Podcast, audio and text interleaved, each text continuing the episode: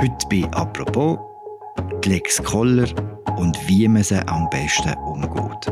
Gerade mehrmals hat Lex Koller in den letzten Wochen für Schlagzeilen gesorgt.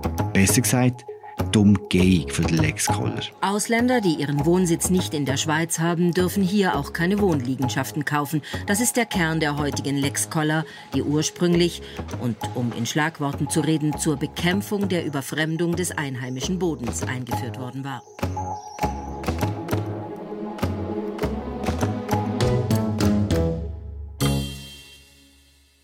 Das Gesetz regelt den Kauf von Schweizer Immobilien und Grundstücken durch Ausländer und ist eigentlich ziemlich streng. Warum ein omanischer Zentralbanker trotzdem hat können halb Staat kaufen und warum der katarische Staatsfonds eine Luxuswohnung auf dem Bürgerstock hat, das erklärt uns heute Quentin Schlappbach. Er ist Redakteur bei der Berner Zeitung und heute Gast bei «Apropos» im täglichen Podcast vom Tagesanzeiger und der Redaktion der Medien. Mein Name ist Philipp Loser. Hallo Quentin. Ciao Philipp. Quentin, ich würde die Geschichte gerne mit dem Mohamed Saud Bawan anfangen. Wer ist er? Ja, der Mohamed Saud Bawan ist Vorsitzender der Saud Bawan Group. Das ist eine Unternehmensgruppe, die in Maskat, das ist die Hauptstadt von Oman, äh, domiziliert ist.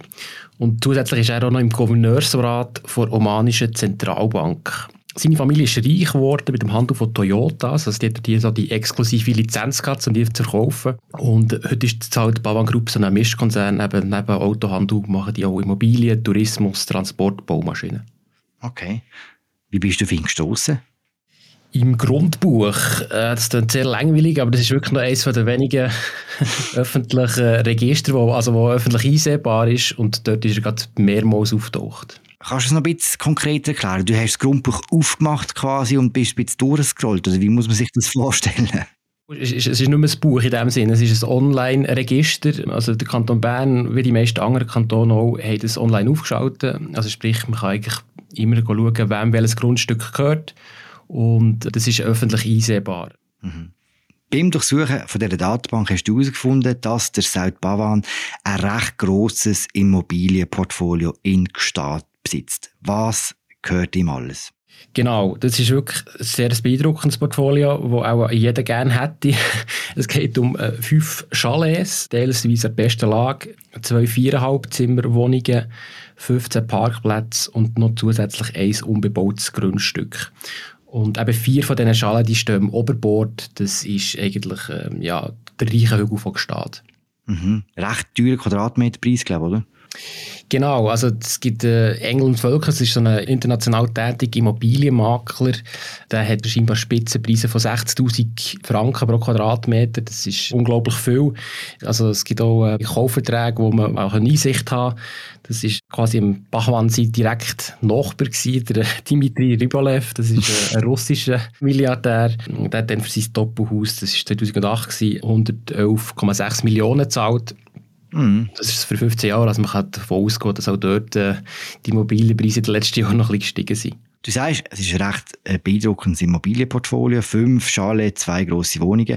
Und man wundert sich ein bisschen, weil eigentlich gibt es ja in der Schweiz ein Gesetz, das verhindert, dass Ausländer so viel Boden und Immobilien kaufen können. Die Lex Koller. Bevor wir jetzt über einen aktuellen Fall schwätzen, warum gibt es das Gesetz in der Schweiz? Genau, das Gesetz gibt es seit 1983. Das ist eigentlich zur Bekämpfung der Überfremdung des einheimischen Bodens, also oh recht martialisch. Und genau das limitiert die Möglichkeiten von Ausländerinnen und Ausländern in der Schweiz Grund und Boden zu erwerben. Und zwar eben, man kann jetzt, wenn man die Schweiz ist ein relativ kleines Land, der Boden ist sehr begrenzt, der Wohnraum. Und man muss sich vorstellen, oder wenn jetzt da quasi ähm, reiche, vermögende Leute aus dem Ausland würden äh, Wohnraum kaufen, äh, wie eine Anlage eigentlich, obwohl sie sich mit der Schweiz sonst gar nicht um Hut hätten, dann würden die Immobilienpreise, die jetzt schon recht hoch sind in der Schweiz, noch mehr befeuern. Hm.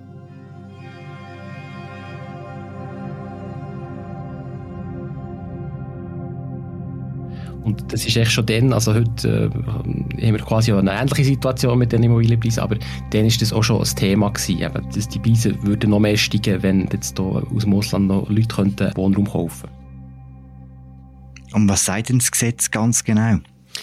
Das ist ein Bundesgesetz mit 40 Artikeln und dort ist ja irgendwie, wie oft bis ja Gesetz, ist das ja alles bis ins letzte Detail geregelt. Vielleicht eine wichtige Grundmaxime ist die Flächenregelung. Also du kannst eigentlich, wenn du in der Schweiz zum Beispiel als Ausländer eine Ferienwohnung kaufst, das ist immer noch möglich. Allerdings im begrenzten Umfang, also so ein Grundstück darf nachher maximal 1000 Quadratmeter betragen und 200 Quadratmeter netto Wohnfläche. Hm. Okay. Kannst du mir noch schnell sagen, warum es Lex Koller heisst? Lex Koller heisst wegen dem Bundesrat Arnold Koller. Das ist die CVP, heute würde man sagen Mitte. Der ist dann nicht der federführende Bundesrat gewesen. Wenn ich jetzt dir richtig zugelost habe und schnell im Kopf ein bisschen Kopf rechnen, wobei gross Kopf rechnen muss man nicht, die Wohnfläche, die du gesagt hast, die übersteigt den Immobilienbesitz von äh, Mohamed Said Bawan bei weitem. Eigentlich dürfte er nicht so viel Immobilien besitzen in Gstaad, oder? Das habe ich echt zuerst auch gedacht, ja, aber da haben wir beide, glaube ich, die Kreativität von der Behindertenbehörden ähm, unterschätzt. Der Noemet Saud Bawan ist zwar, man könnte meinen, als omanischer Zentralbanker und wo dort äh, vor Ort eine Unternehmensgruppe leitet, ähm, ist das äh, aus unserer Sicht äh, einer aus dem Ausland, aber er hat in der Schweiz eine Niederlassungsbewilligung und nicht nur einen B-Ausweis, sondern sogar einen C-Ausweis. Ah. Also wirklich, er ist niederlassungsbewilligt in der Schweiz. Und dann kann man so viel kaufen, wie man will? Genau, dann bist du eigentlich Schweizerinnen und Schweizer auf dem Immobilienmarkt gleichgestellt, was ja eigentlich auch äh, völlig okay ist, weil eben dann hast du die Lebensmittelpunkt in der Schweiz, also du wohnst hier die Frage ist halt einfach, ob der äh, Herr Baban das wirklich auch erfüllt. Mhm. Du hast ja eben die Geschichte recherchiert. Hat er seinen Lebensmittelpunkt in Gstaad? das ist schwierig zu beantworten. Ich habe ihn natürlich auch konfrontiert, aber ich jetzt äh, von ihm nichts selber gehört. Es ist auch schwierig nachzuweisen, oder? Ab wann hat man seinen Lebensmittelpunkt in der Schweiz? Wie viele Wochen, wie viele Monate muss man da sein? Jetzt beim Gemeindepräsidenten von, von Sahne nachgefragt, der ihn auf jeden Fall nicht kennt. ich weiß nicht, ob das ein Indiz ist, aber... Äh, kann ich im Volk einkaufen? Als ich bin durchgelaufen, also größtenteils waren die Läden von diesen Chalets zu gewesen, wobei eben meistens wohnen ja gleich irgendwie noch ein paar Angestellte mhm. dort irgendwie, die quasi die Liegenschaft betreuen. Was sagen denn Behörden? Also neben dem Gemeindepräsidenten, die, die es bewilligt haben? Also bewilligt hat das müssen, äh, vor allem vom Amt für Bevölkerungsdienste vom Kanton Bern. Das Problem ist halt wirklich einfach immer bei so Fällen, die sagen nichts. Das ist immer Datenschutz, wo sich immer vorschieben und sagen, eben, wir können nichts zum Einzelfall sagen, wir geben nur allgemeine Auskunft. Und ja, eben, darum bleibt einfach in dem Sinne offen, auf welcher Grundlage er eine Niederlassungsbewilligung bekommen hat. Es gibt aber eine gewisse Vermutung von dir. Genau, ich habe nachher natürlich probiert, das zusammenzureimen, wie das überhaupt kann sein kann. Es ist so, die Bewegungspraxis in der Schweiz ist schon relativ komplex. Also es gibt ja wie zwei verschiedene Schienen, eben EU-EFTA-Bürger, die relativ einfach, also wenn du einen Job hast in der Schweiz, dann kommst du relativ schnell so einen B-Ausweis, also eine Aufenthaltsbewilligung. Für Nicht-EU-EFTA-Bürger ist das viel schwieriger. Mhm. Da gibt es eigentlich die Möglichkeit, dass du ein höherer Kaderangestellter bist und quasi die Schweizer Arbeitgeber muss argumentieren, ja, wir finden sonst kennen, oder, der diesen Job machen könnte. Dann ist möglich, dass du einen B-Ausweis bekommst.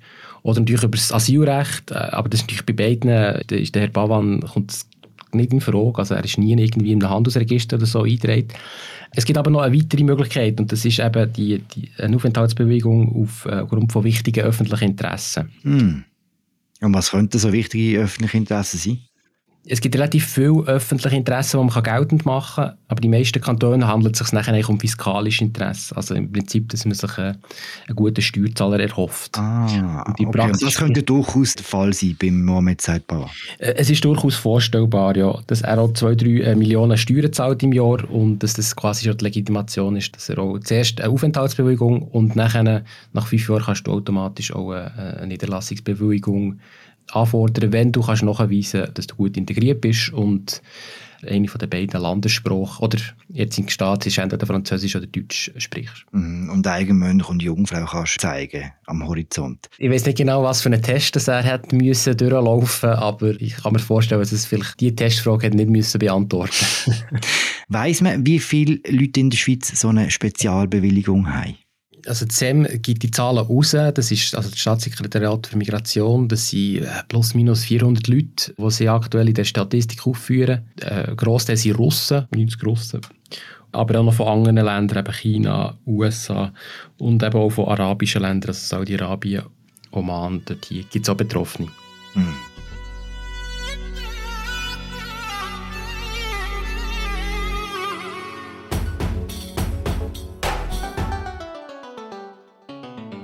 Könnten wir wechseln den Kanton.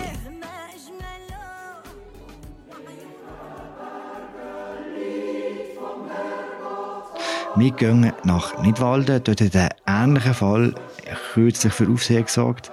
Dort geht es um die Vermietung von Luxuswohnungen auf dem Bürgerstock, die im katarischen Staatsfonds gehören. Inwiefern spielt die Lexkolle dort auch eine Rolle? Im Gegensatz zu privatem Wohnraum ist die Geschäftsliegenschaften immer noch ausgeschlossen. Also das können ausländische Investoren problemlos erwerben.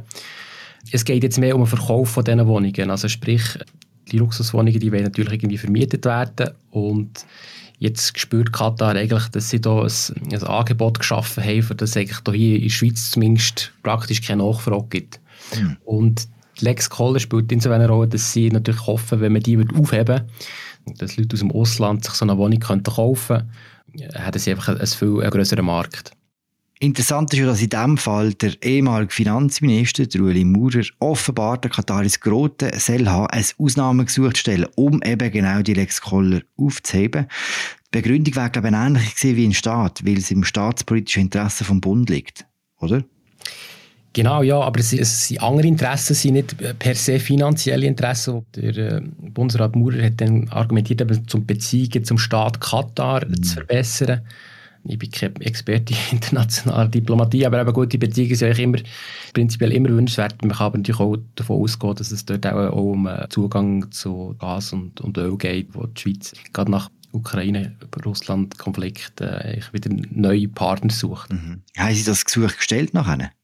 Das gestellt worden, ja, aber eben, er ist offensichtlich gescheitert am Bundesrat und sehr wahrscheinlich auch spezifisch am, am Bundesamt für Justiz, wo der Fall natürlich muss seine juristische Einschätzung geben. Und es ist ja noch lustig, weil es hat vorher ähm, einen anderen Fall, einen ähnlichen Fall gegeben, das war in Andermatt, das ist äh, viel vielleicht auch noch das, das Riesenressort von Sami Saviris. Mhm.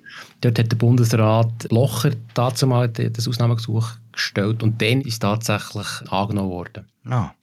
Nach dem Scheitern im Bundesrat hat Kataris das Gesuch zurückgezogen wieder, aber eine Befreiung von Lex Koller ist immer noch möglich. Die ist auch in Aussicht gestellt worden, offenbar, und zwar vom Kanton. Wie geht das jetzt?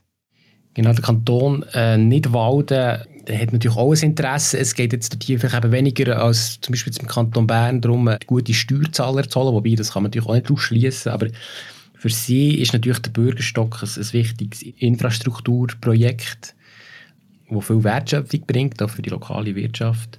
Ich glaube, Katar hat dort hier 500 Millionen Franken verbaut, also das ist eine rechte Summe, wo ja irgendwie auch viele Unternehmen dort auch profitieren können.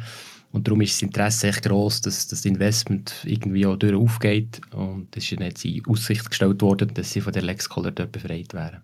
Das Bundesamt für Justiz ist immer noch dagegen. Jetzt gibt es, glaube ich, ein Urteil dann Ende Mai, wo klar wird, ob die Kataris befreit werden oder nicht.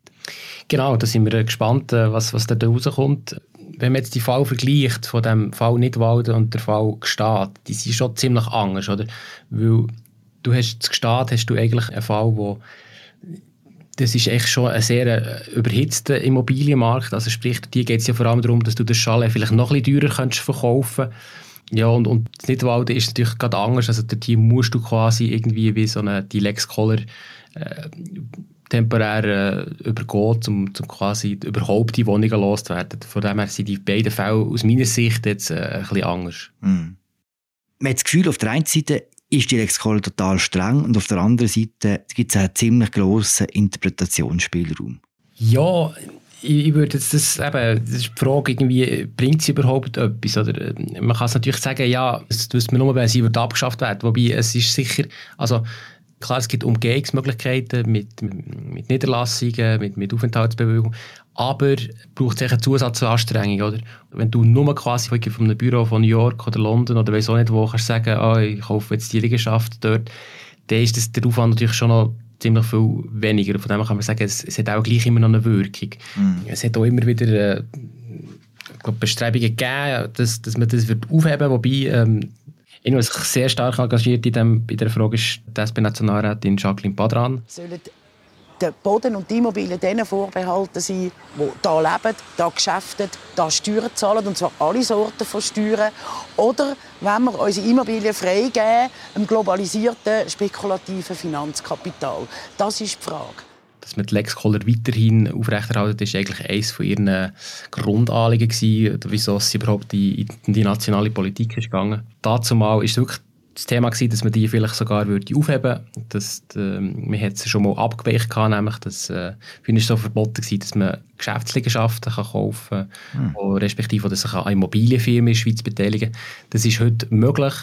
Und eigentlich würde sie immer noch befürworten, dass es dort eine gewisse Verschärfung gibt, aber das ist das letzte Mal im, im Parlament gescheitert. Mhm. Also gibt es auch keine Aussicht auf eine weitere Revision, wie die letzte beim Herrn Koller gesehen Ja, also Jacqueline Badran hat sogar mal irgendwann, glaube mal sogar gesagt, dass sie sich vorstellen eine Volksinitiative zu der Thematik zu sammeln. Ich weiß, der genaue Wortlaut ist ja auch noch nicht bekannt, aber man kann davon ausgehen, je teurer der Wohnraum in der Schweiz wird, das Thema bleibt latent, oder? Und ähm, klar ist es zum Teil irgendwie gewisse Exzesse, die dann, also ganz teure Wohnlagen aber das gibt natürlich nachher immer wieder eine Sogwirkung, oder? Wenn du einzelne Quartiere hast, wo, wo dermaßen im Immobilienpreis, dann sind nachher quasi die umliegenden Quartiere sind nachher irgendwie auch immer wieder betroffen, oder? Und das erhitzt sich nachher wie gegenseitig auf. Von dem her, ich kann mir schon vorstellen, dass das wieder wird kommen und dann geht es auch eher Richtung Verschärfung, kann ich mir vorstellen, nicht, äh, nicht und Abschaffung schon gar nicht. Ja.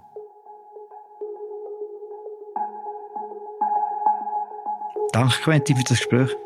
Merci, Philipp. Das war sie, unsere aktuelle Folge. Apropos, das mal zum Thema Lex Koller. Das Gast war der Quentin Schlappach, Redakteur bei der Berner Zeitung. Sein Text über den Mohamed Saud Bawan und auch unser Text über den Bürgerstock und die Luxuswohnungen tun wir euch in Episodenbeschreib verlinken. Und wir hören uns dann morgen wieder. Ciao zusammen.